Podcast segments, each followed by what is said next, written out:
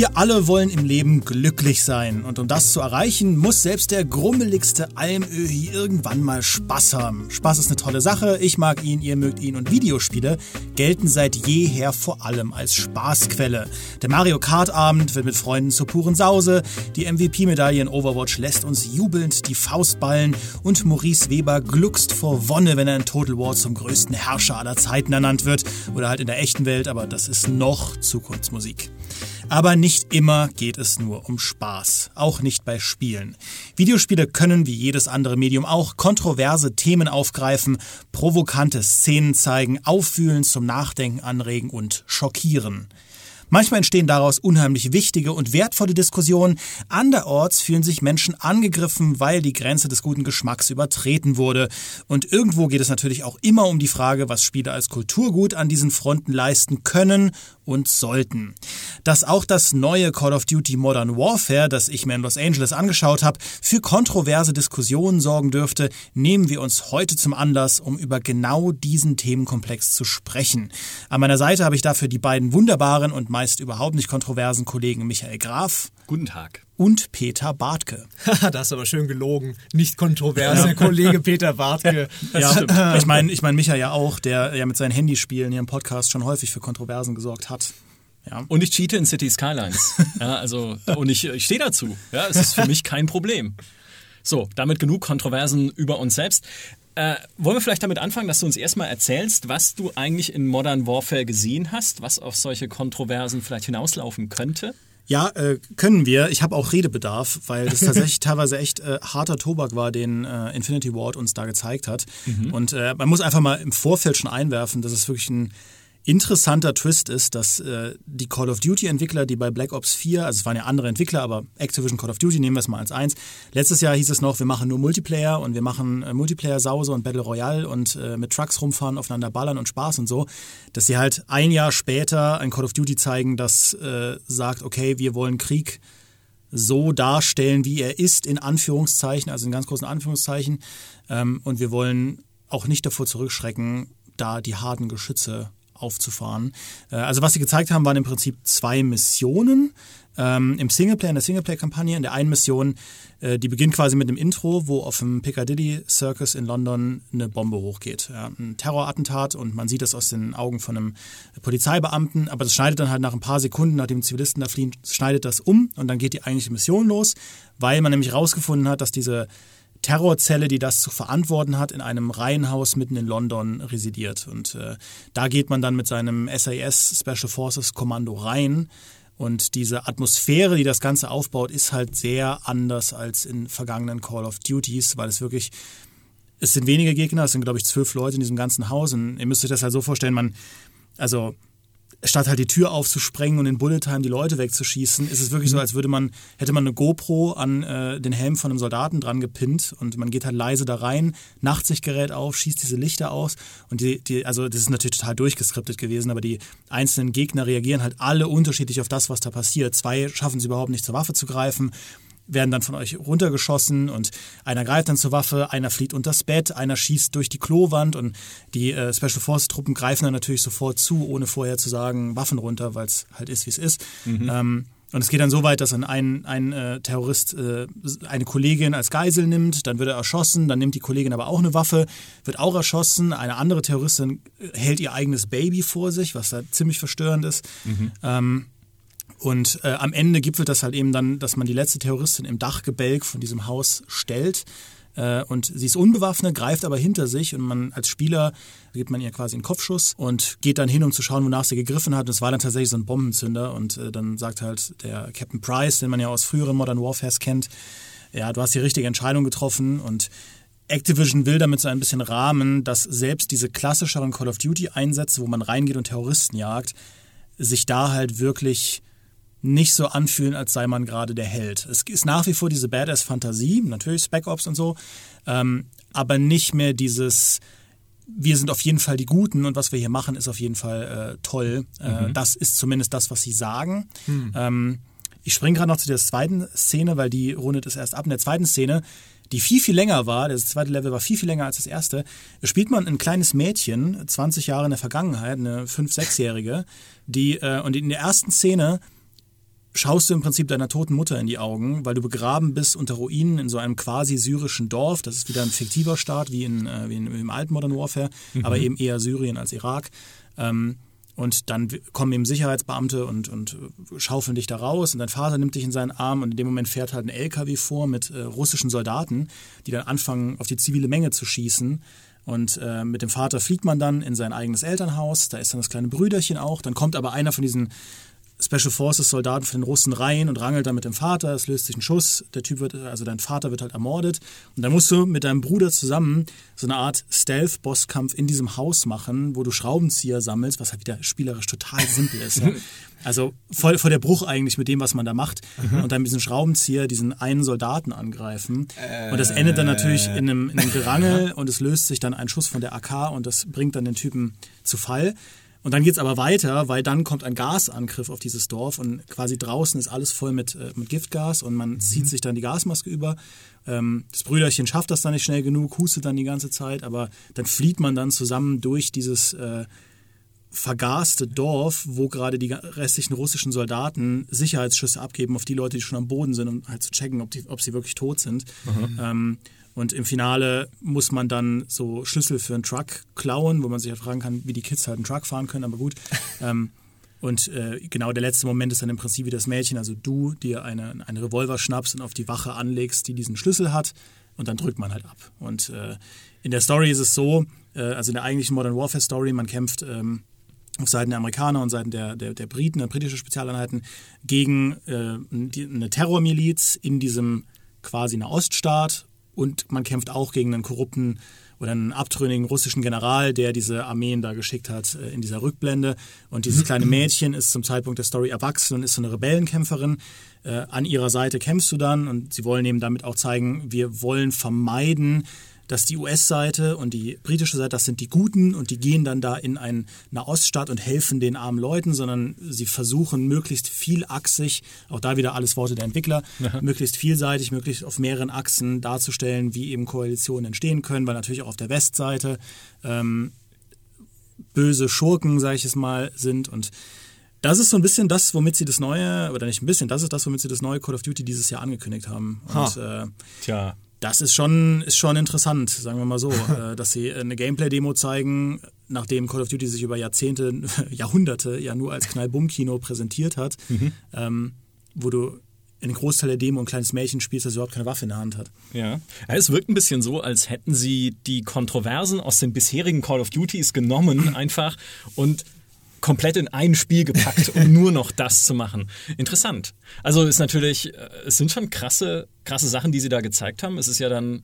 auch im Vorfeld gab es ja schon dieses gerüchteweise, ja, das neue Call of Duty wird die Weltöffentlichkeit schockieren, mhm. wo du dann auch so denkst, warum machen die das eigentlich? Du kannst ja nie in Menschen hineinsehen und ich finde, das ist ja immer dann die Gretchenfrage, wenn wir über sowas reden.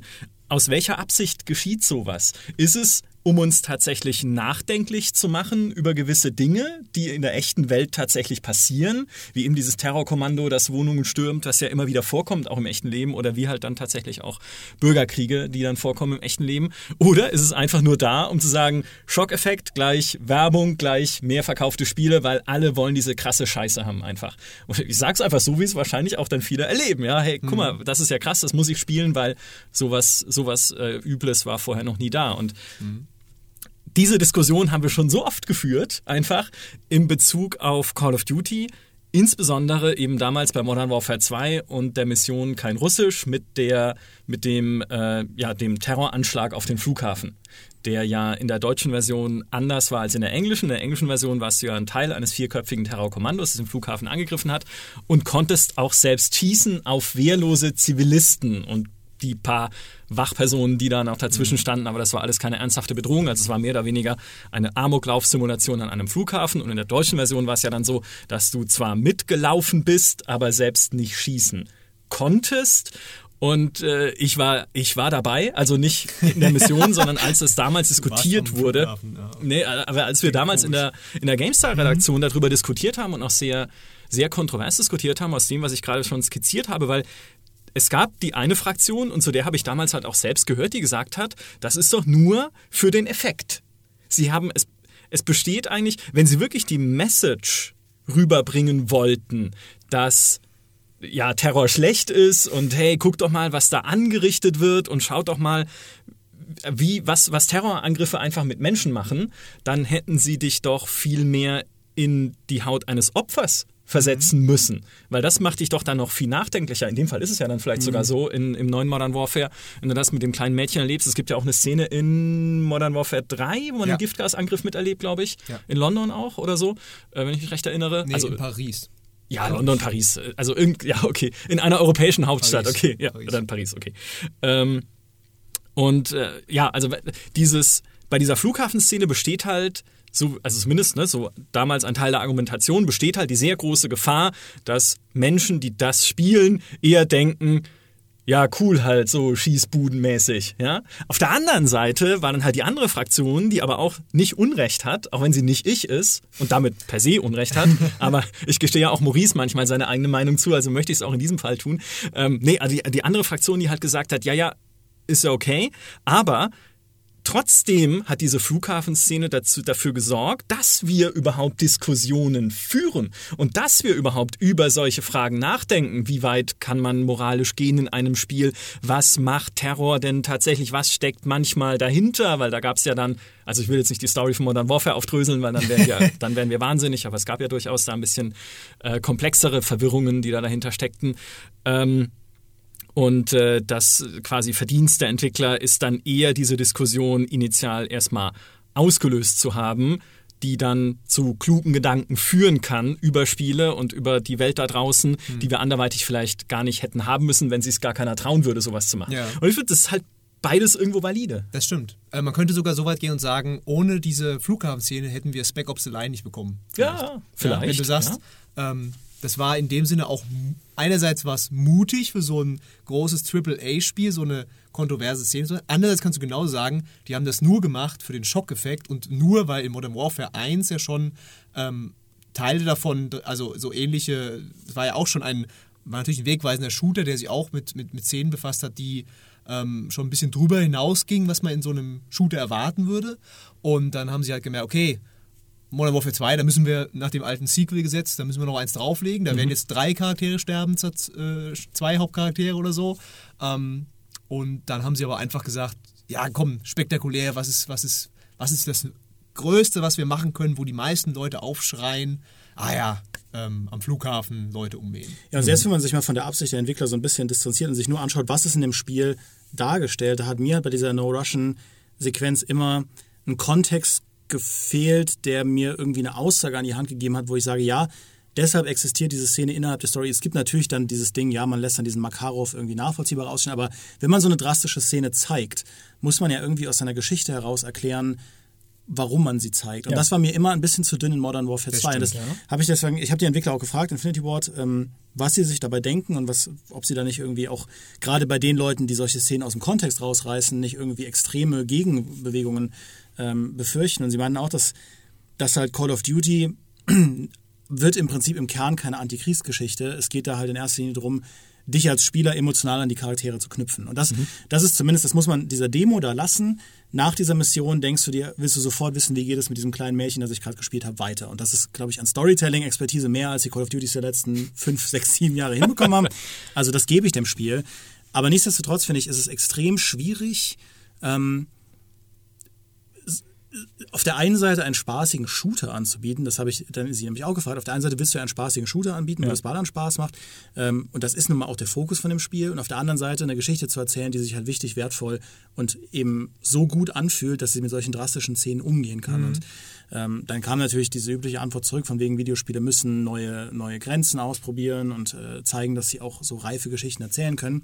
Also ganz aufgelöst hat sie diesen Widerspruch nicht, weil ich glaube, was ein Spec of the Line geschafft hat, war ja wirklich eine sozusagen eine Antikriegsgeschichte zu sein, dadurch, dass es dieses Shooter-Gameplay, das eigentlich Spaß machen soll, ja nimmt und daraus eine eigene Message macht. Mhm. Weil du sollst dich ja als Spieler nachher schlecht fühlen, nach diversen Plot-Twists, die ich jetzt nicht wegnehme.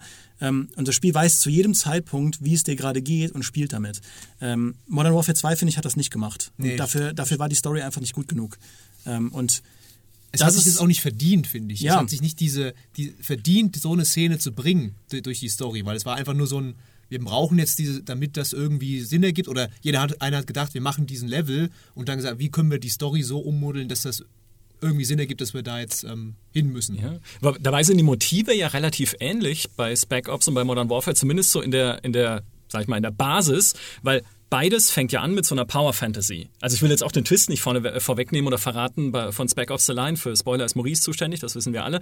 Aber du hast in beiden Spielen dieses Machtgefühl. In Modern Warfare, wenn du an den Flughafen kommst, wo es keine ernstzunehmende Gegenwehr gibt, und in Spec Ops The Line, wenn du halt da diese Napalm-Artillerie einsetzt oder was auch immer, wir kenne mich da nicht aus, Ja, ja. aber halt schwere Waffen halt irgendwie, ähm, um die Gegner, äh, ja wahrscheinlich, um die Gegner, den benutzt in der Küche, um die Gegner zu besiegen. Und in Spec Ops The Line ist es dann aber so, dass das Spiel dir eine unerwartete und schwerwiegende Konsequenz dessen zeigt. Danach. In Modern Warfare 2 wirst du halt erschossen hinterher. Und da ist mir aber die schwerwiegende Konsequenz meines Handelns überhaupt nicht bewusst. Ja, ich habe halt Makarov geholfen, aber der ist halt nun mal jetzt nicht der ausgefeilteste Charakter und seine Motive sind mir nicht absolut klar. Also es fehlt am Schluss so dieses Auseinandersetzen zumindest innerhalb des Spiels, ja, ich kann mir natürlich am Rechner Gedanken machen, was da gerade passiert ist, aber dieses Auseinandersetzen mit den Folgen meines Tuns Total. und dass du dann in Modern Warfare halt irgendwie einen Weltkrieg auslöst, dadurch oder irgendwie halt mindestens einen Krieg in irgendeiner Form, das ist doch in jedem Modern Warfare so. Ja. Und äh, dass in irgendwie einem Shooter ein Krieg ausgelöst wird, ins, insbesondere in Call of Duty, also Weißt das du, haben wir vielleicht schon ein paar Mal gehabt. Was gut gewesen wäre, wenn du nicht erschossen würdest, sondern dann vors Kriegsgericht gestellt wirst. Ja, Irgend sowas, ja. Also, dass du wirklich deine, die Konsequenzen deiner Handlungen auch mal aufgezeigt werden und oder du, was weiß ich, vielleicht mit den Angehörigen konfrontiert wirst, die du eben erschossen hast. Also, Ja, oder du, jetzt mal rum. oder aber- du stellst halt fest, äh, deine eigene Tochter war am Flughafen an dem Tag. Ja. Oder deine Frau oder deine Oma oder so.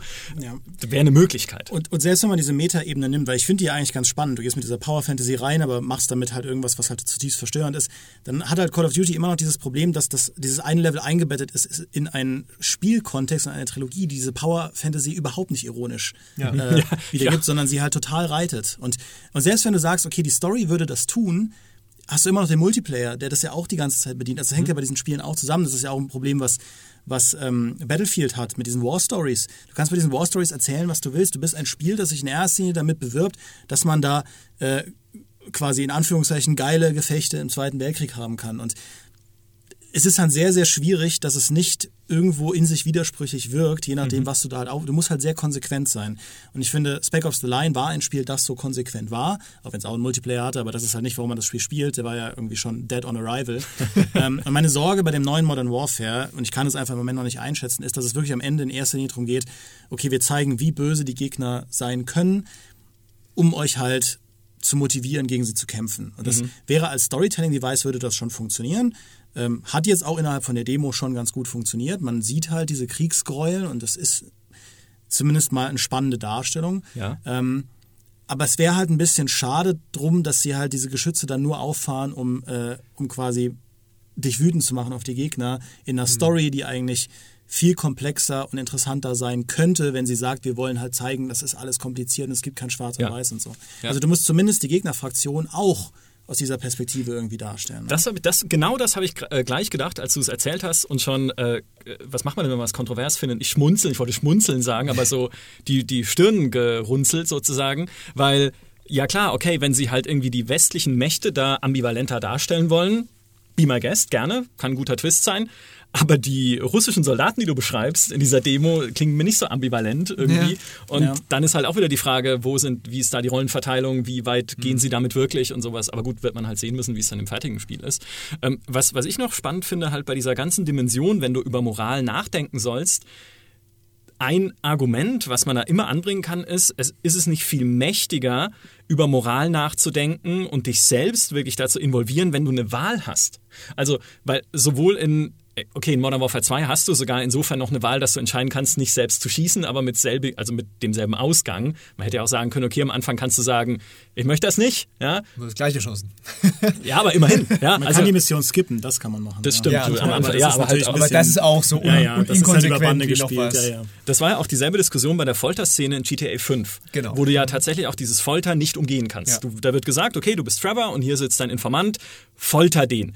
Eingebettet in so einen satirischen Kontext, wo dann auch die eine Hälfte der Leute sagt, das ist ein Cop-Out. Also irgendwie haben sie halt diese Satire und dieses den Gefolterten zum Flughafen bringen hinterher und noch nett mit ihm plauschen, noch eingebaut, um sich da ein bisschen rauszuwinden. Wenn die andere Hälfte sagt, es ist ein satirischer Kommentar auf die Sinnlosigkeit von Folter, auch, kannst auch beides so sehen. Anyway, aber wenn du die Wahl gehabt hättest zu sagen, das möchte ich nicht. Ja, also ich will nicht foltern und dann halt daraus auch eine bestimmte Konsequenz passiert. Das wird das Ganze, also finde ich zumindest, als Botschaft nochmal mächtiger machen. Weil die Spiele, in denen ich mich dann meistens mit moralischen Fragen auseinandersetze, sind ja die, in denen ich über eine klare Wahl nachdenken kann. Mhm. Wie halt in einem, jetzt habe ich den Spieletitel vergessen, Die Stadt im Eis, das Aufbauspiel, Frostpunk. Frost. Frostpunk. Wo, wo ich dann halt tatsächlich moralisch überlegen muss, naja, ist es denn okay, meine Kinder sich totschuften zu lassen in den Minen, wenn ich halt aber die, was weiß ich, Kohle aus den Minen brauche, um meine Stadt mit Strom zu versorgen, sonst sterben wir halt alle. Aber ist, ja. ist das vertretbar oder mache ich das lieber nicht. Und ja. das sind halt die Sachen, wo ich dann vom Bildschirm sitze und mir denke, mein Gott, ja, wie würde ich handeln? Und bei Modern Warfare denke ich mir halt einfach nur, äh, ja, warum eigentlich? Bei, bei Modern Warfare wirkt es halt immer so, oder bei Call of Duty allgemein, also Modern Warfare muss ich sagen, Modern Warfare, also Call of Duty 4 Modern Warfare finde ich ja immer noch eins der, der, der, besten Spiele überhaupt und das hatte wirklich tolle, tolle Momente.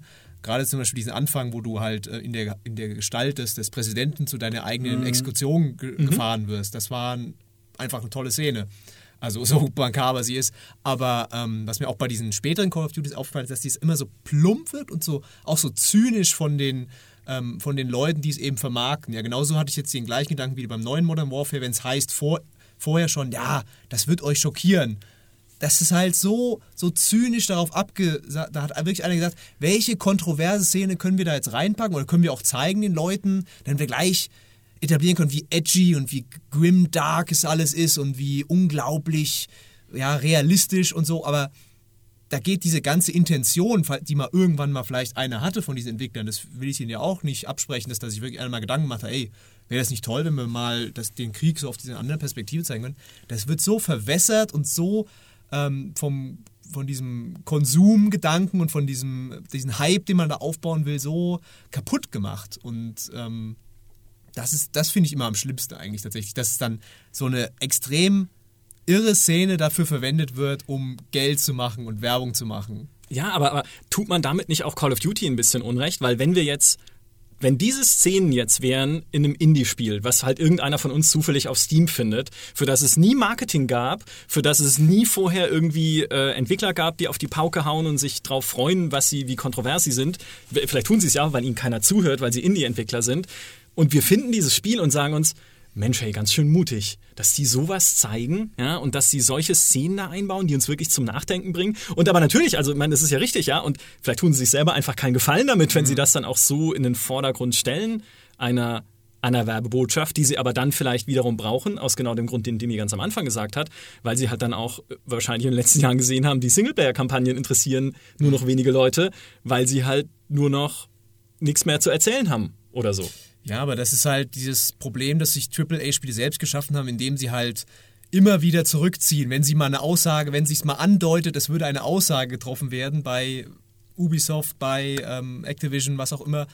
Modern Warfare 2 ist eigentlich auch ein schönes Beispiel. Da ist diese eigentliche Story um diesen abtrünnigen General, soll ja eigentlich auch so ein bisschen Kritik sein an, an dem Militär, an der USA und so weiter. Aber dann ist es halt nur dieser Typ, der halt ähm, dafür sich selbst da so Gedanken macht und, und die Leute umbringt äh, von seinem mhm. eigenen Team und so, aber es wird es geht nie darüber hinaus. Es wird immer noch ein Schritt, irgendwo hast du immer das Gefühl, dass da irgend noch so einer gesagt, ah nee, das können wir jetzt so nicht bringen. Da muss, das müssen wir jetzt noch anders machen. Also wir wollen schon diese Gewalt und dass du Leute irgendwie folterst, aber ähm, am Ende sind dann doch alles US-Patrioten und wir sind, ähm, es ist gar nicht so wild, ja. Und das habe ich die Befürchtung, dass es bei dem neuen Modern genauso wird. Ähm, das hat sich, als du schon erzählt hast von den russischen Soldaten, da sind bei mir schon alle Alarmglocken äh, angegangen und wieder, ah ja, wir machen wieder ein, ein anonymes Feindbild, der dann doch wieder ähm, wo man dann keine Gewissensbisse hat, den umzubringen. Hm. Ja, ich weiß nicht, also ich bin da, ich bin da, ich versuche da mich in meinem Zynismus, den man natürlich irgendwie historisch begründen kann, äh, so ein bisschen zurückzuhalten und da zumindest mal so ein bisschen, was der Benefit of the Doubt, hm. offen zu bleiben, ähm, weil ich lustigerweise ja unmittelbar davor auch die Ankündigung hatte von dem Ghost Recon Breakpoint, ja, mhm. dem, von, von, von dem neuen Ghost Recon. Und lustigerweise waren da halt so viele Formulierungen ähnlich. Ja, Krieg Mhm. ist nicht schwarz und weiß. Wir haben jetzt hier einen Ghost als Gegner, nämlich hier John Bernthal, den Punisher. Und das soll euch zeigen, das ist alles irgendwie ambivalent und so weiter. Aber die Präsentation von Ghost Recon wirkte halt für mich viel, viel mehr wie so eine klassische wir stellen euch ein Actionspiel vor, Präsentation. Wir haben hier jemanden, der mal in der Armee war, der erzählt euch, dass das alles halt. Ich will nicht zu zynisch klingen an der Front, weil ich freue mich auch auf Ghost Recon Breakpoint. Ich bin da auch neugierig, aber das war halt sehr durchchoreografiert und in dem eigentlichen Spiel habe ich halt nichts von dieser moralischen Ambivalenz gesehen, so von dem, was ich bisher präsentiert habe. Und bei, bei Call of Duty hat sich zumindest, haben sich mehrere Entwickler tatsächlich einfach ohne Skript hingesetzt und hingestellt und auch mit den Journalisten geredet, die nach ihren Meinungen gefragt. Und das ist im Fall von Call of Duty tatsächlich mal ein Bruch mit der Vergangenheit. Bei Call of Duty Präsentationen sind in der Regel von vorne bis hinten durch choreografiert. Äh, die haben auch schon ihre Militärberater rangekarrt, um halt äh, legit zu wirken. Und, ähm, und zumindest das bringt mich so ein bisschen oder verstimmt oder stimmt mich so ein bisschen neugierig, weil sie ja auch Uncharted und, und, und Last of Us Writer am Start haben, die sich ein bisschen um die Story kümmern. Gut, von denen waren auch einige schon bei Infinite Warfare dabei und wir wissen alle oder wahrscheinlich weiß niemand, wie schlecht das war, weil, weil es keiner gespielt hat. Ach komm, Infinite Warfare hatte gute Ansätze. Ja, aber die Story war halt absolut nicht besonders äh, in meinen Augen. Ähm, und ich meine, wir haben ja auch WW2 gesehen, da gab es auch wieder diese Diskussion um, äh, um, um diverse Darstellungen, dass man da ins Konzentrationslager geht und sonst irgendwas. Es war am Ende dann auch wieder sehr viel, sehr viel angekündigt und am Ja. Ende war es halt eine sehr ähm, klassische Buddy-Story im Zweiten Weltkrieg. Klar schon irgendwo mit äh, Ernsthaftigkeit, aber naja. Ähm, aber ich bin da zumindest irgendwie offen und lass mich mal überraschen, was sie da mit Modern Warfare jetzt äh, geplant haben. Aber ich verstehe das natürlich, weil äh, Activision, die Call of Duty-Entwickler, ich meine, das sind die Leute, die sich hingestellt haben und gesagt haben, Wallruns und Double Jumps sind das Beste und drei Jahre später lassen sie sich feiern, dass sie Wallruns und Double Jumps wieder abgeschafft haben und das Publikum jubelt. Und ich denke mir, ja, das ist irgendwie schwierig, ich weiß nicht. Ja. Wie, wie hast du denn äh, auf diesem Event die Stimmung da vor Ort erlebt bei den Journalisten? Haben die, war das dann wirklich so, dass, dass da kontrovers diskutiert wurde? Oder haben alle gesagt irgendwie, oh ja, ist ja doch ganz cool? Oder? Also ich glaube, sie haben schon durch die Bank das überzeugend präsentiert, weil diese Bilder tatsächlich echt beklemmend waren. Man war da abgedunkelt in so einem Kino, das die in ihrer Firma haben, natürlich wie wir auch. Ja. wer, wer, klar, hat, wer, hat kein, wer hat kein Kino in seinem Büro? Hallo. Und der Sound war halt sehr hochgedreht und ähm, der Bildschirm war natürlich riesig und dann zu sehen, wie wieder diese Spec Ops Einheit in dieses Haus reingehen in Nachtsicht, das war schon heftig. Also jeder Schuss hatte, also ich glaube, jeder hatte nach dieser Präsentation ein flaues Gefühl im Magen und das ist schon irgendwie wirksam und äh, zumindest haben glaube ich, alle Journalisten, mit denen ich geredet habe, danach gesagt, wow, das ist echt mal was anderes. Also Call of Duty ist zumindest mal wieder spannend. Ja. Also richtig spannend. Ähm, ich habe jetzt niemanden mitbekommen, der gesagt hat, ach, das ist ja, das ist ja, also quasi die zynische Position von Peter Bartke.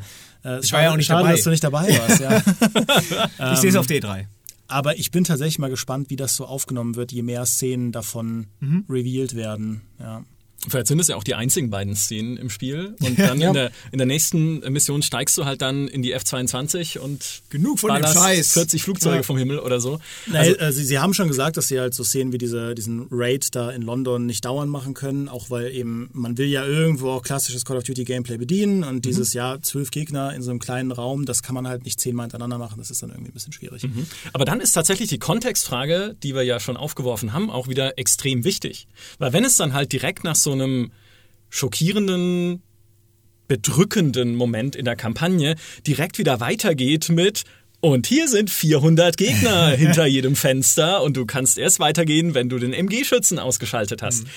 Überspitzt, aber das ist ja durchaus, ich meine, Call of Duty hat ja solche Momente schon gehabt in seiner Geschichte. Und dann wird's halt wieder schwierig, was ja dann auch wieder so eine, so eine Folterszene in GTA 5 bei aller Kritik und bei auch aller Kritik, die ähm, auch Folterexperten daran geübt haben. Wir hatten ja sogar einen Report dazu auf GameStar.de, äh, wo wir äh, mit Folterexperten darüber gesprochen haben, mit Menschen, die halt selbst schon Folter erlebt haben und am eigenen Leib erfahren mussten, äh, wie sowas auf sie wirkt. Die dann gesagt haben, ist ja furchtbar, wie kann man das zeigen? Anyway, aber bei GTA weiß man aus der ganzen Art und Weise, wie es erzählt und was es erzählt, dass es aus so einem satirischen Blickwinkel Dinge betrachtet und auch hinterfragt tatsächlich. Also man kann über GTA vieles sagen, aber es hinterfragt das, was es erzählt und was es zeigt und die Art und Weise, wie, sie, wie es halt Sachen darstellt und wie es die Gegenwart darstellt. Und bei einem, also mag sein, dass es jetzt anders ist, aber bei einem Modern Warfare 2 damals hatte ich dieses Gefühl halt an, an an allerkeinster Stelle. Und Ja. auch bei keinem anderen Call of Duty, die ja durchaus auch andere, also ich glaube, du hast vorhin schon gesagt, Peter, die durchaus auch andere kontroverse Szenen hatten. Es gibt ja auch in Modern Warfare 1 äh, die Szene, wo ist es Captain Price, also irgendwie dein Vorgesetzter doch diesen einen Informanten foltert, der, oder Genau. zumindest halt verkloppt irgendwie, oder ich weiß nicht genau, was er mit dem macht, ich will es auch Ja, gar es wird auch wissen. gar nicht gezeigt. In der deutschen Version, oder? Nee, in der englischen auch nicht. In der englischen auch nicht. Ah ja, okay, gut, Das- ja, siehst du, da war waren sie noch, der- der- da waren sie noch nicht so weit. Aber du brauchst in, ja. Es, es geht aber in, in irgendeinem Black Ops doch diese Szene mit der Glasscheibe, wo du jemanden Eins. foltern, ja, Ja, okay, siehst du, okay, wo du jemanden foltern musst. Und die ist in der deutschen Version doch auch nicht drin. Genau, die haben sie rausgenommen. Ja. Ah, das ist ja auch, äh, zeigt auch ganz gut, ja, wie die, ähm, wie krass diese Szenen halt teilweise auch waren, weil da waren halt damals auch schon große Diskussionen drüber und auch zu Recht, ja. Und dann fragst du dich halt, warum brauchen diese Spiele diese, diese Szenen eigentlich, ja? Sind, und da, da setzt für mich auch die Kritik an, dass du halt sagst, Call of Duty braucht das zum Beispiel, muss damit jetzt aufmachen, weil sonst halt jeder sagt, wie du gesagt hast, ist ja wieder Call of Duty. Ja, also was anderes, ich habe halt auch so meine Befürchtung, dass einfach beim Gameplay halt auch nichts groß sich ändern wird, dass einfach gesagt haben, okay, was können, wie können wir die Leute jetzt denn wieder schocken? Und ähm, aus so einer Perspektive raus kann diese ganze, diese ganze, ich sag mal, auf Skandal getrimmte ähm, Aufmachung eigentlich auch nie ja, das kann Grenzen verschieben und kann, ähm, da schreiben wir Kolumnen drüber, aber das kann nie nachhaltig irgendwie wa- was eine Diskussion auslösen, finde ich. So ein Spec Ops The Line dagegen hat, da haben viele Spieler auch gesagt, wow, was habe ich denn da eigentlich gespielt? Und da wollten Leute drüber reden. Und bei einem Modern Warfare ist es einfach nur rein dieser, rein die Kontroverse für die Kontroverse. Einfach um in den Schlagzeilen zu sein, habe ich immer das Gefühl. Ich glaube, also ich glaube nicht, dass ich Call of Duty spielmechanisch komplett neu erfinden muss, um halt irgendwie dem Rechnung zu tragen, weil ich glaube, in Hellblade ähm, hat ja auch auf einer anderen Seite komplett gezeigt, man kann ein super simples Spiel haben, ähm, mit super simplen Rätseln, das eigentlich spielmechanisch nicht gut ist, in meinen Augen, das aber komplett über, über die Inszenierung eine Geschichte transportiert, die sehr, sehr wichtig sein kann. In dem Fall ging es eben um, um äh, psychische Krankheiten. Ähm, und was sie aber, glaube ich, hinkriegen müssen, ist dir das Gefühl geben, dass eben das, was du da tust, mehr Gewicht hat. Und das haben sie zumindest versprochen, wollen sie schon machen, dass man eben nicht baller, baller, baller, baller, baller, sondern dass jeder, jeder Kill, den du machst, so absurd das klingt, dass der sich halt wirkungsvoll anfühlt, ja. Auch da, das ist halt mit sehr viel Konjunktiv, weil das ka- kann man jetzt einfach noch nicht einschätzen. Und da ist auch das, wo ich am ehesten sage, hm, warten wir mal ab, weil da geht es eben darum, sein eigenes Gameplay so ein Stück weit zu opfern, äh, um eine Geschichte zu erzählen. Und Call of Duty ist immer noch Call of Duty, es ist halt ein riesen, riesen Franchise. Lustigerweise, bei bei dem, was du eben gesagt hast, Micha, von wegen äh, kontroversen Momente in der Vergangenheit von Call of Duty, die Entwickler haben auch gesagt, äh, dass sie halt immer wieder an diese AC-130-Szene denken mussten, wo du als, Ah, ähm, ja. als Kampfflugzeug über die Map fliegst und äh, dann im Prinzip äh, diesen, diese Thermal Vision anhast und dann unten nur diese kleinen Punkte siehst und klickst und dann geht da diese riesige Bombe hoch. Und sie haben das äh, so dargestellt, oder sie haben darüber gesprochen, dass das im Prinzip so eine klare Message hatte, dass Gegner sich nicht wehren können und ähm, dass man da eben sich nicht gut fühlt, wenn man das macht. Ich fand nicht, also in, nach meiner Wahrnehmung hat das in meinem Umfeld niemand so wahrgenommen, weil das ja auch eine Mission ist, wo du die ganze Zeit hin und her schaltest zwischen Bodentruppen äh, und, und Luft. Und mir kam das eher wie so ein actiongeladenes Ding vor, wo man halt seine Leute beschützen muss. Äh, und das fiel mir nur gerade ein, weil du meintest, ähm, ich habe halt von bestimmten Dingen bei Call of Duty überhaupt nichts gemerkt. Und auch da, ich habe das nicht gemerkt, dass das in irgendeiner Form ein, ein, ein selbstreferenzierender Kommentar oder eine Kritik ist an dieser Art. Deswegen glaube ich auch, dass diese No-Russian-Mission, da war es dann eher deutlich, was sie zumindest sagen wollen. Aber dieser AC-130-Flug, äh, und da haben sie auch Aufnahmen gezeigt, äh, sowas in diese Richtung wird es zumindest wieder geben in Modern Warfare. Jetzt mit neuer äh, Thermal Vision, Vision Technologie, jetzt erkennt man nämlich sogar anhand der Autowracks und so, wie lange die schon abgeschossen sind und so, weil das abkühlt und äh, so. Also, Toll. Daran hatte ich, äh, die hatte ich verdrängt, das hatte ich echt vergessen. Also dieses AC-130-Ding hatte ich echt vergessen. Im Wesentlichen auch deshalb, weil's, weil ich es einfach dumm fand. Also spielerisch dumm jetzt. Dass im Prinzip dieses Moorhuhn-Schießen auf, auf weiße Männchen, die auf grauem Grund äh, rumlaufen, ohne irgendwie Bedrohung, ohne irgendwie. Ja. Aber es stimmt natürlich, wenn man es wenn man's umgekehrt betrachtet und sagt, okay, das ist halt ein Kommentar auf diese Absurdität des Drohnenkrieges, wo du ja halt irgendwie hunderte, tausende Kilometer entfernt irgendwo sitzt, an einem Joystick wie ein Videospieler und halt echte Menschen wegschießt mit deiner Drohne, ohne dass dir irgendwas passieren kann. Ich meine, selbst der Drohne kann ja wahrscheinlich nichts passieren, weil sie so weit weg ist und so hoch oben. Ähm, interessant. Interessant, dass das die Entwickler ansprechen. Ja. Ich glaube, das ging aber in Deutschland auch ein bisschen verloren, einfach weil in den USA war das viel präsenter, dass du diese Drohnenaufnahmen bei CNN oder so gesehen hast, gerade im Irak-Krieg äh, und dann ähm, später Afghanistan. Äh, nee, andersrum. Sorry. Ähm, dass du halt diese, das viel präsenter war und dann die Leute gesehen haben, hey, äh, das ist ja, das referenziert das, was, ich, was auch im echten Leben passiert. Ja, weiß ich nicht, oder? Also es ist halt immer die Frage, wie wirkt das auf jemanden, der es gerade spielt? Und tatsächlich ist es dann doch eher in dem Fall auch wieder dieses Power Fantasy Ding, zu sagen, hey, ich sitze hier an einem der modernsten Waffensysteme der Welt, das wahrscheinlich dann bald irgendwie von der KI geflogen wird, die sich dann überlegt, okay, wer ist da ein Ziel und wer nicht. Vielleicht, wer, wer weiß in Zukunft, super gruselig, aber egal. Ich sitze an einem der modernsten Waffensysteme der Welt und darf es bedienen. Ja, also, dass es halt eher dann in diese Faszination umschwingt für Kriegstechnik, die ja durchaus da ist, die ich auch sehr gut nachvollziehen kann und nicht ein Hinterfragen ist der moralischen Ebene dessen, weil das ist ja auch ehrlich gesagt, das ist ja eine Frage, mit der alle Shooter schon immer gekämpft haben, gekämpft und äh, immer kämpfen werden. Ist das jetzt irgendwie ein Hinterfragen des Krieges und ein Beschäftigen mit der Frage, ist das, was ich da gerade spiele, Krieg und damit nicht in Ordnung? Oder ist es halt einfach geil, weil gibt man es K mit Rotpunktvisier und ich fühle mich wie Gott, der auf der Erde mhm. wandelt, ja? Und mh, hm, das haben sie zumindest bei dieser Mission, die Demi gemeint hat, haben sie das so ein bisschen eingebracht, dass eben die Leute, die du im Hintergrund hörst, auch so sagen, so good kill, good kill und lachen und ja. so. Das ist quasi wie in diesen Videos halt auch von, die es halt in Wirklichkeit gibt, wo diese Dro Drohnen, ähm, ja, wie sagt man, Lenker äh, eben auch sich selbst quasi so hochpushen und sagen, ah, den hast du jetzt erwischt und so. Also ich will da tatsächlich den, den, den ursprünglichen Modern Warfare-Entwicklern das zugestehen, dass das tatsächlich so gemeint war. Mhm.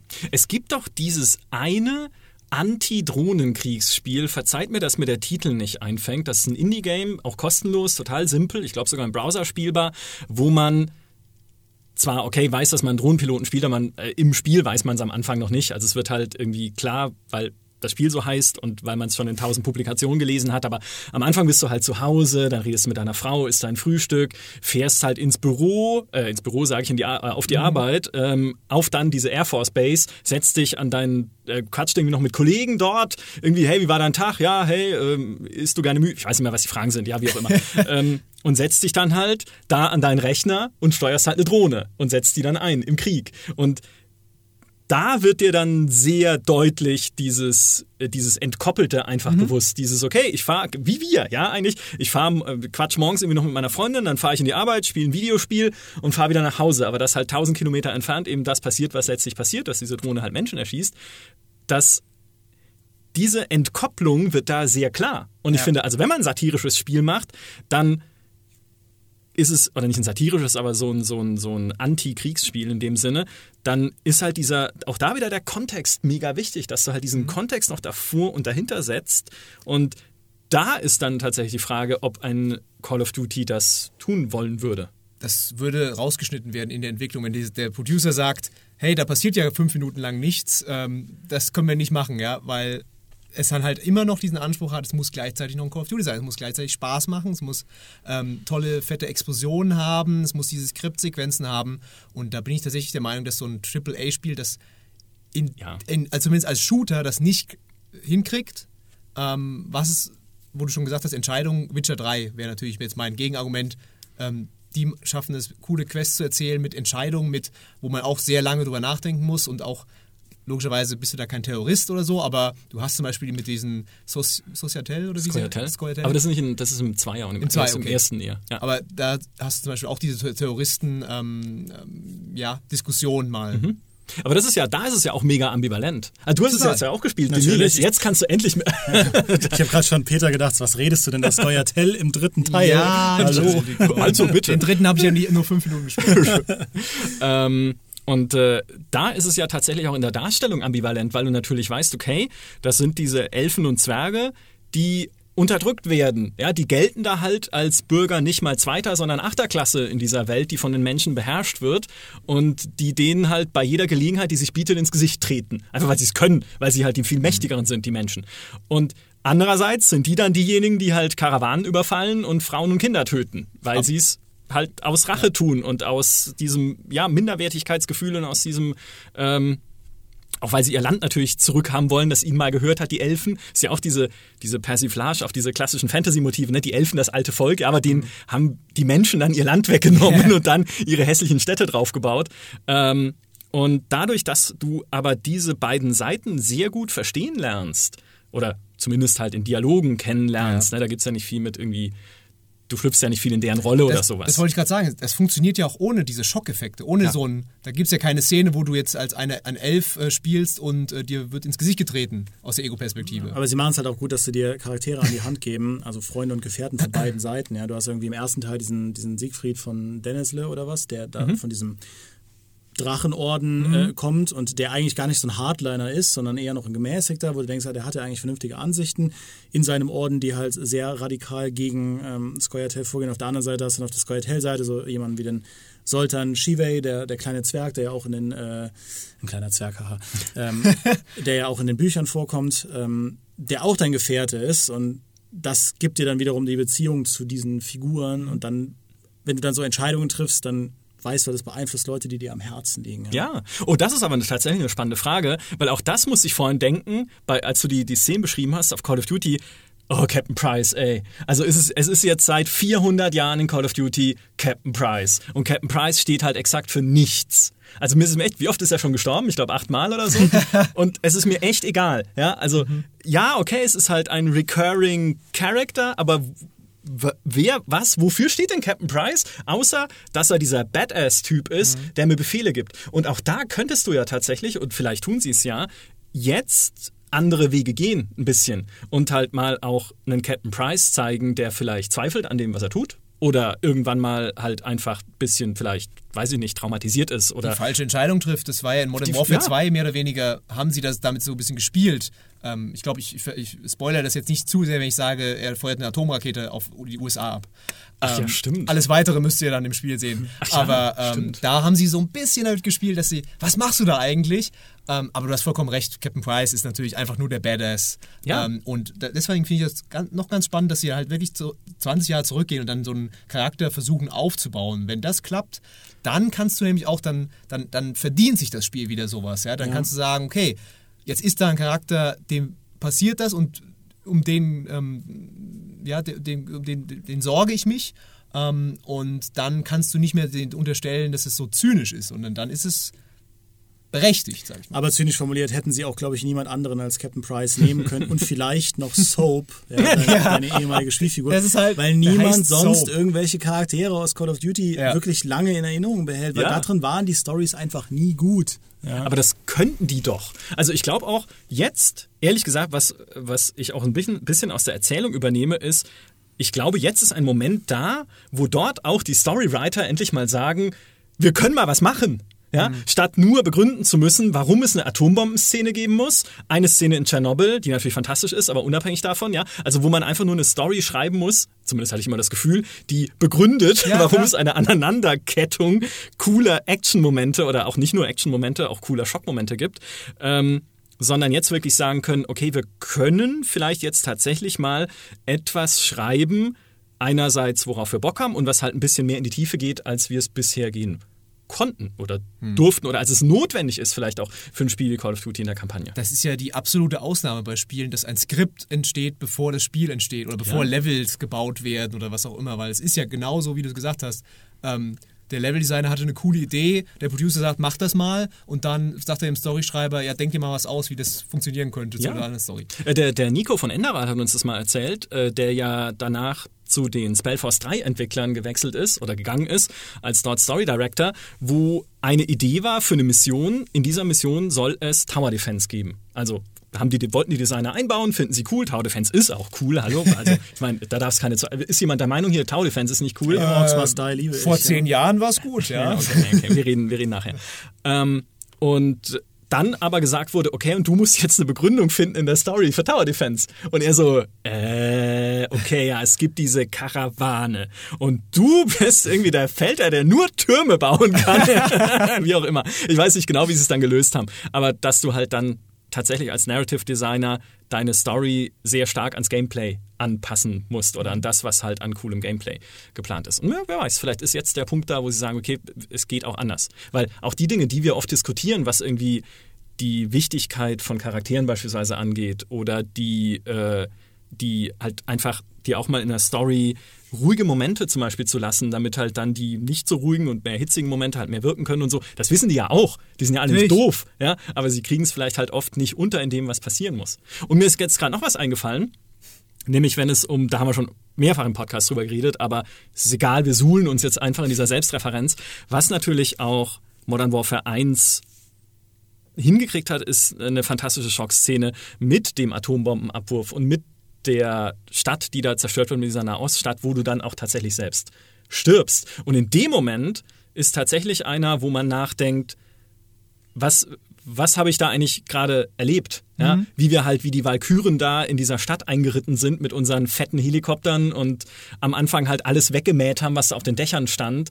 Und am Ende bin ich halt doch nur ein äh, Blatt im Wind, das weggeweht wird dann ja. von der Atombombe, so mehr oder weniger. Und Modern Warfare 1 hat auch schon am Anfang, ja, mit dem Präsidenten, was ich erzählt habe, ähm, hat er auch mit diesem gespielt, dass dein, dein Charakter einfach auch stirbt. Und das, weil ja. du ja mehrere Charaktere stirbst. Und das ist auch so eine, so ein, hat dann so einen Unsicherheitsfaktor, finde ich, geschaffen für den Spieler. Ja. Du denkst dir so, scheiße, jetzt sind ja gar keine Regeln mehr, ja. Wenn mein Charakter sterben kann und wenn der auf so eine jämmerliche Art auch sterben kann, wie nach diesem Atom, äh, dieser Atomexplosion, wo du ja noch hin robst und das ist total eigentlich traurig und, und überhaupt nicht dieser, dieser Hurra-Atmosphäre angemessen ist, ähm, und das war schon brillant. Aber natürlich haben, was haben sie in Modern Warfare 2 gemacht? Haben sie dann gesagt, ah, dann brauchen wir noch ein paar von diesen Tonen. Ja.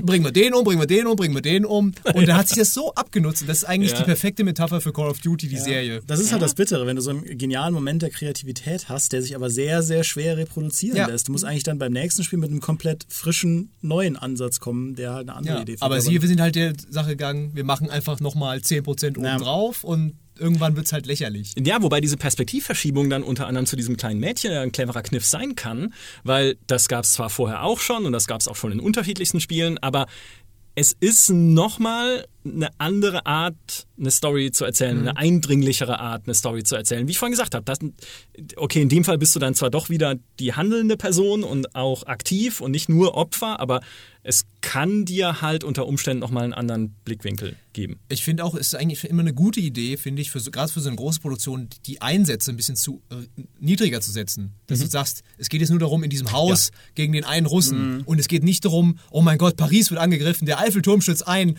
äh, Atom Schlagen ein und so weiter. Und da geht irgendwann nichts mehr drüber einfach, mhm. ja. Und das hatte Call of Duty das Problem. Und das ist eigentlich jetzt, es ist ja auch ein, ein Reboot. Ja. Ne? Und ähm, deswegen gibt es auch so viele Serien, die einen Reboot machen, einfach weil du irgendwann einen Punkt erreicht hast, wo du einfach nichts mehr erzählen kannst. Und dann setzt du halt die, La die Messlatte wieder recht weit eher weiter unten an und kannst mhm. darauf aufbauen. Das ist eigentlich immer eine gute, gute Idee. Mhm. Ja, und das ist äh, was, was mich auch ein bisschen hoffnungsvoll gestimmt hat, weil diese, also in, in diesem sag ich mal, in dieser Low-Key-Darstellung war halt die Interaktion zwischen den Charakteren echt gut gemacht. Da hat man einfach dieses ja, Uncharted-mäßige, diese Uncharted-mäßige Dialogregie gemerkt, weil die beiden Kinder halt wirklich, also es war halt so absurd, dass sie da über Zäune klettern und eigentlich wie so, wie so spielende Kinder halt rumlaufen mhm. in, in diesem Szenario und irgendwie mhm. dann doch zusammen versuchen zu überleben äh, in, so einer, in so einer krassen Situation. Also das haben sie schon gut gemacht. Aber ich meine, das Wirksame, und da haben wir auch schon oft drüber geredet, ist eben also ich, ich bin immer, was du vorhin gesagt hast, Peter, dass es so schade ist, dass AAA-Produktionen sich da halt dann oft nicht trau rantrauen. Ja, ich finde es so schade, weil Videospiele eben da dieses interaktive Moment nutzen können, um auf mhm. eine ganz eigene Art und Weise zu erzählen. Und auch da wieder bei dem, was du gesagt hast, äh, Micha, mit diesem äh, Drohnen-Indie-Spiel, der Kontrast zu diesem Ghost Recon Breakpoint, wo du auch, wo im Prinzip der, der, der Grundpitch ja ist, unser großer, unsere große Waffe, gegen die du kämpfst oder von der die Welt bedroht wird, ist Drohnentechnologie, eben weil sie so so äh, unparteiisch ist. Es mhm. ist halt die Person, die sie steuert, entscheidet, wer der Feind ist und dann kann man das automatisieren. Ähm, und es ist so be be beängstigend, dass man noch nicht mal jemanden dahinter braucht, der im Zweifelsfall den Abzug drückt, solange mhm. das automatisiert ist. Nur was macht Ghost Recon Breakpoint? Geht, also von dem, was ich bisher einschätzen kann, hat halt so ein paar Cutscenes, wo dann ein paar Zeitungsartikel sind, wo dann gesagt wird, ja, das ist ja alles irgendwie, das kann, also diese Drohnentechnologie, das kann auch schwierig werden, das kann, kann Probleme. Und dann haben alle gesagt, nee, das stimmt nicht. Und dann kommt aber hier John Berntal äh, und klaut Drohnentechnologie und nutzt das halt, um äh, die Welt zu bedrohen und du gehst als Spieler hin und ballerst drauf, um diese ja. Panzer kaputt zu machen. Und du denkst dir, das ist halt so eine so eine indirekte Erzählweise, wie man es genauso auch in einem Film machen könnte. Ja. Da kann man natürlich, man kann auf der Checkliste abhaken, okay, wir haben thematisiert, Drohnen sind potenziell natürlich nützlich, können aber auch zur Gefahr werden. Menschen wollen das nicht wahrhaben, weil wir in einer Fortschrittsgesellschaft leben und Technologie ist geil und dann macht es aber jemand und wir wissen keine Antworten und dann kommen die Ghosts. Ähm, nur ist das wirklich, was ein Videospiel ausmacht? Oder, also ich finde, das ist halt, das ist halt so unterhalb des Potenzials. Ja, Ja, weißt du, was gut ja. ist? Du, du spiel, hast ja selber Drohnen in Breakpoint, wenn du Solo spielst, Ja. ja. Was eine coole Sache wäre, die Drohnen wenden sich gegen dich, ja. Oder weißt du, also einfach im Spiel dann quasi diese, diese, sag mal, diese angedeutete Message dann auch mal ähm, interaktiv irgendwie rüberbringen. Oder ja. eben, oder eben das, was Spec Ops halt macht, ne? Ja. Ohne zu viel zu spoilern. Aber das ist für mich einfach, mich hat das eiskalt erwischt, was in Spec Ops passiert. Jeder Sto also vor allem der eine Story-Twist. Und ich dachte, ich, also ich, ich fasse es nicht. Also es hat mich wirklich zu, komplett erwischt, weil ich so da reingegangen bin mit diesem, oh ja, ballern. Ja, ja. Ähm, und ja, aber da, auch da wieder, das musst du halt konsequent machen, Ja. damit es interaktiv funktioniert. Aber gibt es denn eigentlich was für euch in Spielen, wo ihr sagt, also das geht mal gar nicht, von, von wegen Schockeffekt und, und, und eine Szene, die jetzt irgendwie einen rausreißt oder wo du sagst, sowas, da sollten sich die Entwickler schämen für? Naja, du kannst es halt immer clever machen und du kannst es halt immer stumpf machen. Und ich finde, wenn es clever gemacht ist, gibt es, also oder, oder wenn es intelligent gemacht ist, dann gibt es nichts, was nicht geht. Aber wenn du es halt nur stumpf machst, um es irgendwie halt irgendwie plump dar, darzustellen oder nur, zu, nur zum, für, den, für den Effekt sagen zu können, Alter, guck mal, was ich in meinem Spiel drin habe. Das hat sich noch keiner getraut, weil ich aber so geil bin, habe ich's da eingebaut. Aber dann ist es halt nur dumm, ja, dann ist es halt blöd. Also deswegen, ich würde jetzt nicht irgendwie irgendwas, ich meine, wir haben viel diskutiert über Hatred in der Redaktion. Demi, du hast es ja damals getestet, ähm, inzwischen ja äh, beschlagnahmt, glaube ich, auf Liste D. Ja, nagel mich nicht drauf fest, aber ich glaube, es ist D. Ähm, wo wir auch drüber viel gesprochen haben, ja, wir wollen halt beim Test moralische Fragen trennen bei einem Amoklauf-Simulator von eigentlich dem Test des Spiels, das halt aber unglaublich dumm ist. Einfach. Dieses Spiel ist halt stumpf. Ja, du rennst halt stumpf rum und schießt Leute weg. Aber das trennen wir halt komplett von dieser moralischen Ebene, wo man halt sagen muss, hm, sollte man einen Amoklauf-Simulator entwickeln und dann noch eben auch mit den drumrum kreisenden Aussagen, hey, das ist richtig cool, jetzt könnt ihr euch endlich damit abreagieren und das ist halt richtig und ohne Kontext ja, im Spiel. Und äh, das ist halt eher, finde ich, immer die Frage, wie ist es in Kontext eingebettet? Und wie dem sagt, man könnte so viel machen und so klug darstellen in Spielen. Und wir haben ja unter anderem auch, ich meine, die Diskussion führen wir ja intern schon seit Jahren immer wieder, wo wir sagen, wie weit kann denn ein Zweiter Weltkriegsspiel gehen in Darstellung von Kriegsgräuel, Kriegsverbrechen, Konzentrationslagern auch tatsächlich, also von den Dingen, die damals tatsächlich passiert sind. Und ich sage mal nur hypothetisch, gäbe es ja noch Wege, wie man das weiter ausloten könnte. Du könntest ja Kriegsverbrechen miterleben, wenn du irgendwie, weiß ich nicht, das könnte halt sein wie fast so ein Horrorspiel, wo du halt selbst eine wehrlose Figur spielst, die miterlebt, wie was auch immer, ja, sei es halt irgendwie eine Einheit der Wehrmacht oder, oder SS oder sowas in ihr Dorf einmarschiert und dort anfängt, Zivilisten zu töten. Und du bist irgendwie ein kleines Kind, was aus dem Haus rennt und dann versuchen muss, wie in so einem Horrorspiel, da irgendwie an den da dran vorbeizukommen und dem zu entgehen und sich zu verstecken im Gehölz und sowas. Was unglaublich intensiv wäre, was vielleicht, wenn man es in den richtigen Kontext einbettet, halt eine, eine krasse Darstellung wäre und aber auch eine, die dich halt nachdenken lässt über das, was damals so passiert ist in Europa. Und ähm, ich sage nicht, dass es jetzt unbedingt jemand machen muss. Ich sage nur, es gäbe halt Möglichkeiten, das klug zu machen. So wie The War of Mine ist ja auch ein Spiel, Ah, ja. das halt Ja. äh, mit, also eben gut, die, ja. die Opfer von diesen Kriegsverbrechen darstellt, die dann irgendwie überleben müssen. Ja. Und ja, die genau diese Möglichkeiten nimmt. Also dem, was du gesagt hast, Peter, ich habe ja, glaube ich, wirklich also fast alle von diesen Skandalspielen gespielt. Ja. Getestet, wir lassen es Getestet nicht. Du bist Ska die Skandalnudel der Ja, das, Gangster. ich meine, das geht ja, das geht ja auch vor meiner Zeit, äh, lange vor meiner Zeit bei der Gamestar zurück. Ähm, einfach weil ich es natürlich immer interessant finde, wenn, wenn Spieler halt Grenzen versuchen äh, zu auszuhebeln und weiter hintergehen. Äh, aber, aber ich muss mich halt Micha anschließen. Ich glaube, ähm, für mich war halt Hatred echt das, da, wo ich mir dachte, was, was für ein Schwachsinn. Also das ist auch kein Spiel, wo mich jetzt, also wovon ich mich habe provozieren lassen. Dafür war es mir einfach zu blöd. Aber das war einfach so kontextlose Gewalt zum Schock. I don't know. Ja, das ist nicht mein, ist nicht meine Art, äh, Sachen zu konsumieren. Ja. Aber ich, ich wollte dir die Antwort noch geben. Was ist denn für dich? Äh, was, was ich jetzt gar nicht in, in Spielen sehen würde, oder was meinst du? Ja, Ähm, oder so. Oder was du vielleicht oder auch mal das- gesehen hast, wo du gesagt hast, das Äh, braucht Peter ich- Bartke jetzt ganz persönlich nicht. Äh, Star Citizen. Nein, nein, nein. ähm, äh, Quatsch, Spaß. Ähm, äh, die, tatsächlich die Folterszene in GTA 5, da habe ich damals auch einen Ah, Artikel ja. drüber geschrieben, ähm, weil mir das tatsächlich zu, ähm, ja, das war nicht, nicht, nicht schön genug ähm, begründet dann mit dieser Fahrt dann zum Flughafen. Da haben auch viele Leute gesagt, ja, aber da bist doch, Trevor redet doch dann mit dem und das löst sich alles auf. Nö. Vorher muss ich dem Typen einen Zahn ausziehen oder ihn waterboarden oder was war das andere? Ähm, ich glaube, ihn nur einfach verprügeln war noch eins. ja, oder Elektroschocks kannst Elektroschocks waren es, genau. Ja. Und das ist so zu der Zeit so realistisch dargestellt gewesen. Der Typ hat geschrien, hat die Augen aufgerissen, äh, hat gebettelt, dass ich das Mhm. nicht machen soll. Und das war so ekelhaft. Also ich habe tatsächlich, ich musste es ja testen damals, ich habe es getestet und ich war, also ich habe nicht den Controller weggelegt, aber ich dachte mir schon, echt, das, da gibt es jetzt keine Möglichkeit, das nicht zu machen. Ja. Ähm, vor allem, weil es halt auch, es ist halt GTA, es ist halt nicht so, dass du da jetzt, klar, du hast dieser Behörde zugespielt, die dann halt einen Terroristen ausschaltet, aber das sind drei Verbrecher, die das mal, also da wäre kein Grund gewesen, dieses, dass diese Szene jetzt unbedingt da drin sein muss, dass die jetzt jemanden foltern, das ist Blödsinn.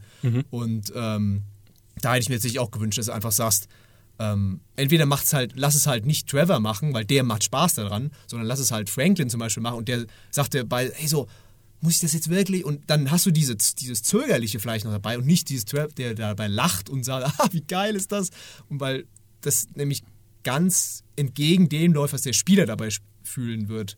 Und wenn du einen hast, der dann sagt, "Mm, okay, ich verstehe, warum wir das machen müssen, theoretisch, aber mir geht es dabei auch nicht gut, der sagt der Charakter, fände, hätte ich es schon besser gefunden tatsächlich. Ja. Wäre eine Möglichkeit tatsächlich. Ja, und was natürlich noch, sorry, was noch nicht geht, also irgendwie, wenn irgendwie jetzt ein Spiel, was weiß ich, mich jemand vergewaltigen lässt oder so, also da würde ich sofort ausschalten. Also das geht gar nicht. Ähm, wo ich de denke, da gibt es sicher Punkte dafür und dagegen, ist, wenn du zum Beispiel in Bethesda-Spielen denkst, ähm, da kann man keine Kinder umbringen. Da kann man sagen, ja, natürlich will ich keine Kinder umbringen in Spielen, aber es ist schon seltsam, wenn da eine Atombombe explodiert in Fallout 3 und später laufen die ganzen Kinder da rum. Also, Da gibt es ja auch Mods, die das aus. Genau. Also ich hoffe, aus dem Grund wieder eingebaut haben. Ich Ja. hoffe, ich hoffe es nicht, weil jemand gesagt hat, hey, nee, aber die halt gesagt haben, ähm, das gehört für mich halt zu einer glaubwürdigen Kulisse Genau. und auch zu einer glaubwürdigen Konsequenz meines Handelns. Das ist ja was ganz anderes. Ne? Das ist ja nicht zum Schockeffekt. Da gibt es ja keine Szene, wo das Spiel sagt, du musst jetzt dieses Kind foltern oder Ja. so. Das ist ja vollkommen, das wäre ja total absurd. Da würde sich ja auch ähm, zu Recht tatsächlich die BPJM einschalten und sagen, das ist gleich mal Also- indiziert und äh, beschlagnahmt dann auch. Ja, da gibt's wahrscheinlich ein rotes Telefon für dann direkt. Ich finde auch, also es gibt halt nun mal auch solche tatsächlich popkulturellen Tabus, zu den Ver Vergewaltigungen ja gehört, das, das stellst du nicht dar. Und wenn du es tust, dann ist es oft sehr skandalisiert. Auch Filme, die das zeigen und so, wird ja dann noch jahrelang drüber diskutiert, hey, hätte man das zeigen sollen und sowas. Ähm, Ich fände es spannend, sich mit den, mit den Auswirkungen davon zu so, beschäftigen. genau. Weil dich mit dem Thema auseinanderzusetzen, ist ja wieder was anderes, als effekthascherisch zu sagen, ich möchte die Tat selbst Ja, interaktiv zeigen. Hm? Vielleicht, also, nee, ich glaube nicht, dass es irgendwie in irgendeiner Form ähm, in den Kontext eingebettet werden könnte, dass es geschmackvoll oder, Nein, oder, das- inter- das oder kann oder, nicht sein. Nee, Sorry. glaube ich nicht. Also es gibt halt äh, so ein paar gesellschaftliche Grenzwerte, die man immer noch einhalten könnte. Aber ich bin, also ich bin sehr gespannt, was das Medium da in Zukunft noch ausloten wird, weil es, wie gesagt, es gibt halt viele Dinge, die noch auslotbar wären. Natürlich nicht in Spielen, die jemals irgendwie in Kinderhände geraten könnten. Ich glaube, da sind wir uns auch alle einig. selbst, Also in, irgendwo ist Jugendschutz dann durchaus sinnvoll, wenn man sagt, okay, das sind halt Spiele für Erwachsene, aber die, also weil Kinder sich auch einfach diese Fragen nicht stellen können, dann irgendwie, ach, der Drohnenkrieg, ja. Was, was hältst du vom Drohnenkrieg, kleiner Timmy? Äh, Philosophische Frage. ja, ist wie Moorhuhn, nur Ähm, mit Grau. Was mich noch interessieren würde, ist, was, was oft mal ein Argument ist, weil Spiele sind halt zu 95 Prozent, da geht es darum, Leute umzubringen. Also virtuelle, natürlich, ja, zum Glück. Aber ähm, was ich oft lese, zum Beispiel, und was mir auch selbst ein bisschen, ein bisschen gestört hat, so in Far Cry zum Beispiel, dass du die Tiere häutest oder Tiere abschießt und so. Und da Ah. sagen dann viele Leute, ja, warum, warum regt ihr euch denn darüber auf? Aber ihr regt euch nicht darüber auf, wenn ihr in Call of Duty halt 10.000 Soldaten erschießt. Ähm, ist das nicht eigentlich heuchlerisch? Ist das nicht blödsinnig? Naja, ganz, ganz simpel gesagt sind ja, äh, also greifen die Soldaten dich ja an und die Mhm. Tiere, die Tiere oft nicht. Also ich bin auch so jemand, ich habe äh, in Division 2 nie einen, einen Schuss abgegeben auf irgendein Tier, weil die ja nur da rumlaufen. Ja. Aber wenn du natürlich attackiert wirst von irgendwem, dann äh, dann ist es halt was anderes. Ich habe nie einen Wal gefangen in Black Flag. Ja, Oh, weil ich das mal dachte, ja, das, das, das mache ich nicht. Da hör, also ich meine, Schiffe, auch, auch zivile Schiffe, ja, die, wenn die Gold an Bord haben, Sowieso. rühr, rühr es weg. Aber die Wale sind cool drauf. Die lasse ich in Ruhe. Das sind meine Freunde. Aber es ist lustigerweise tatsächlich was, worüber ich nachgedacht habe beim, beim Monster Hunter, Monster Hunter Mhm. World oder auch die anderen Monster Hunter Spielen. Da ist es ja auch so, also da wird ja sogar so ein bisschen, ich bin, ich bin kein Experte da drin, ich habe es nicht viele Stunden gespielt, aber da wird auch ja so ins Feld geführt, ja, wir sind quasi Forscher und Expedition und die Welt muss auch irgendwie gerettet werden. Äh, du musst das Monster jagen und dann gehst du aber auch, ganz viele von diesen Monstern, die machen halt nur ihr Ding, die laufen da halt durch den Dschungel und, und greifen niemanden an oder Ja. greifen sich gegenseitig an, weil es Raubtiere sind und äh, ich bin, bin so, was Gewalt gegen Tiere betrifft, auch im echten Leben extrem empfindlich Mhm. und ich fand das echt schwierig, mich da reinzufinden in dieses Szenario, weil ich dachte, das irgendwie, ich fühle mich hier wie jemand, der grundlos da irgendwie Monster umbringt und irgendwo geht es ja auch um die Freude daran und äh, wahrscheinlich ist das mega übertrieben und ich sollte einfach nur Monster Hunter weiter Nee. spielen und dann finde ich raus, dass die Tiere in Wahrheit alle Crack an Kinder verdienen oder so. ähm, aber, aber so aus meiner Einsteigerperspektive dachte ich so, ich weiß nicht, diese Yagis, die sehen schon echt eigentlich ganz friedlich aus, aber soll ich die abschlachten, häuten und verkaufen? Ja, ist ein bisschen, das ist ja eine ähnliche Frage, wie The Witcher aufwirft, vor allem aber in den Büchern, weil ich finde, die Spiele scheitern daran ein bisschen, wo ja auch oft den Monstern Kontext gegeben wird, warum sie das eigentlich tun, was sie tun und dass viele von denen ja auch nur eigentlich überleben wollen oder die Menschen ihnen irgendwie auf die Pelle gerückt sind, weil sie, weiß ich nicht, ihre Häuser zu nah an ähnlichen Feldern gebaut haben, wo halt der Faun wohnt, dass der Faun halt danach gesagt hat, dann äh, nehme ich euch halt eure Schafe weg oder sowas. Und du bist dann aber halt der Monsterjäger, der angeheuert wird, um dem Typen äh, oder dem, dem ja, Monster in dem Fall halt irgendwie den Kopf abzuhauen. Ja, das ist, ist ja auch bei den Witcher-Büchern, also bei den Romanen, das, äh, lustigerweise sind da ja 90 Prozent der Monster Menschen. Ja. Ja, und vor allem ist das Monster oft eigentlich menschlicher als der Ja. Mensch in, in seinem Handeln und in dem, wie es fühlt. Und der Mensch ist eigentlich nur dieser, diese gierige, anonyme Masse, die sagt, größer, mehr, die Welt gehört uns, wir machen es uns untertan und das Monster sagt, aber ich will doch nur hier auch leben. Ja, ich, ich weiß, ich fresse eure Kinder, aber ich würde es nicht tun, wenn ihr mir nicht so auf die Pelle rücken würdet. Ja. Alles schwierig, aber nochmal, ja, Kontext ist halt King. Kontext ist King. Das ist beim GameStar Podcast, das ist unser neues, neues Motto. Das könnte auch das GameStar Plus äh, Motto werden. Kontext, Kontext ist King. Das hat doch irgendjemand schon als Motto. Irgendein journalistisches Medium, wahrscheinlich werden jetzt verklagt. Ich muss jetzt an Burger King denken, aber ähm, ich glaube, das, das ist ist nicht Cheese Kontext. Ja, King, Kontext ja. ist ne? Cheese is King. Ja. Jesus King. Ja. Ja, aber ich finde, damit äh, haben wir doch äh, genug Kontroversen besprochen und vielleicht ausgelöst.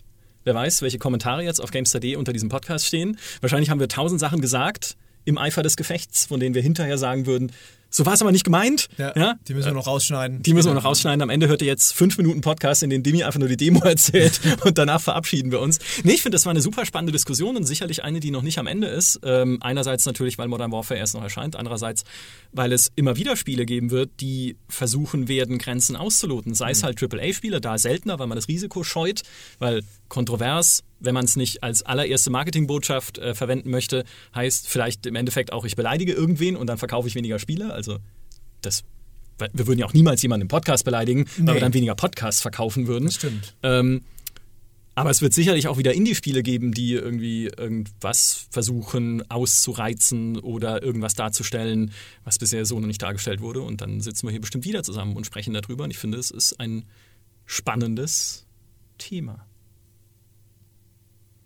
Ich habe jetzt nichts mehr beizutragen. Ach so. Das war einfach so ein schönes Schlusswort. Ich hoffe halt tatsächlich, dass Call of Duty Modern Warfare seine, seinen, seinen Ambitionen irgendwo gerecht wird. Ich fände es echt schade, wenn es jetzt am Ende doch wieder nur ein extremer Anstrich wäre und äh, Peter, äh, so sehr ich ihn liebe, mit seinem Zynismus halt recht behält. Also ich habe den ja auch, äh, also natürlich, irgendwann wird man auch resistenter, weil ja auch Marketingfloskeln sich wiederholen und all das. äh, Solange sie nicht Boots on the Ground gesagt haben, ist Ja. alles safe. ich habe das tatsächlich auch äh, in meinen Meinungskasten zu dieser Modern Warfare Story geschrieben, dass wenn ich jedes Mal einen Euro bekäme für Boots on the Ground, ich halt jetzt schon einen Abendkurs gemacht habe, den PR-Sprech. Ja. Ach ja.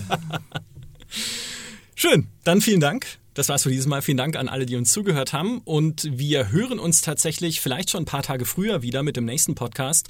Denn das ist die Auftaktfolge zu einem speziellen Projekt von der E3, weil wir auf der E3 nämlich vorhaben, jeden Tag einen Podcast zu machen, um Peter dafür morgens um vier Los Angeles Zeit aus dem Bett zu zerren. Nee, da Oder? bin ich ja schon wach. Das ist ja, Ja, ich perfekt. stehe um 3 Uhr auf. Ja, gut, wunderbar. Ja, ich bin sehr gespannt, in welchem Zustand ihr seid. Heiko ist vielleicht auch das eine oder andere Mal dabei. Aber die Auftaktfolge dazu gibt's ein bisschen früher. Da sprechen wir über unsere lustigsten E3-Erinnerungen und da wird's Kontroversen geben. Ich sag's euch, ähm, vielleicht die, die besten Geschichten behalten wir vielleicht noch für uns. Die sind Die Foltergeschichte, die sagst du ja nicht. ich sag mal, die sind in versiegelten Umschlägen irgendwo auf irgendwelchen Banken und wenn jemand uns mal krumm kommt, dann kommen die Geschichten raus und äh, wir äh, sprechen mal Tacheles, so über ein paar Sachen. Nee, jedenfalls ja, über die E3-Erinnerungen. Dann gibt's während der E3 tatsächlich jeden Tag einen Podcast für unsere Plus-User. Ich hoffe, wir haben immer was Spannendes zu erzählen, aber das glaube ich eigentlich bei uns schon, weil wir haben eigentlich immer, immer was Spannendes zu erzählen. und äh, ja, freut euch drauf und äh, ansonsten, wir hören uns dann bald wieder. Macht's gut. Tschüss. Tschüss. Ciao.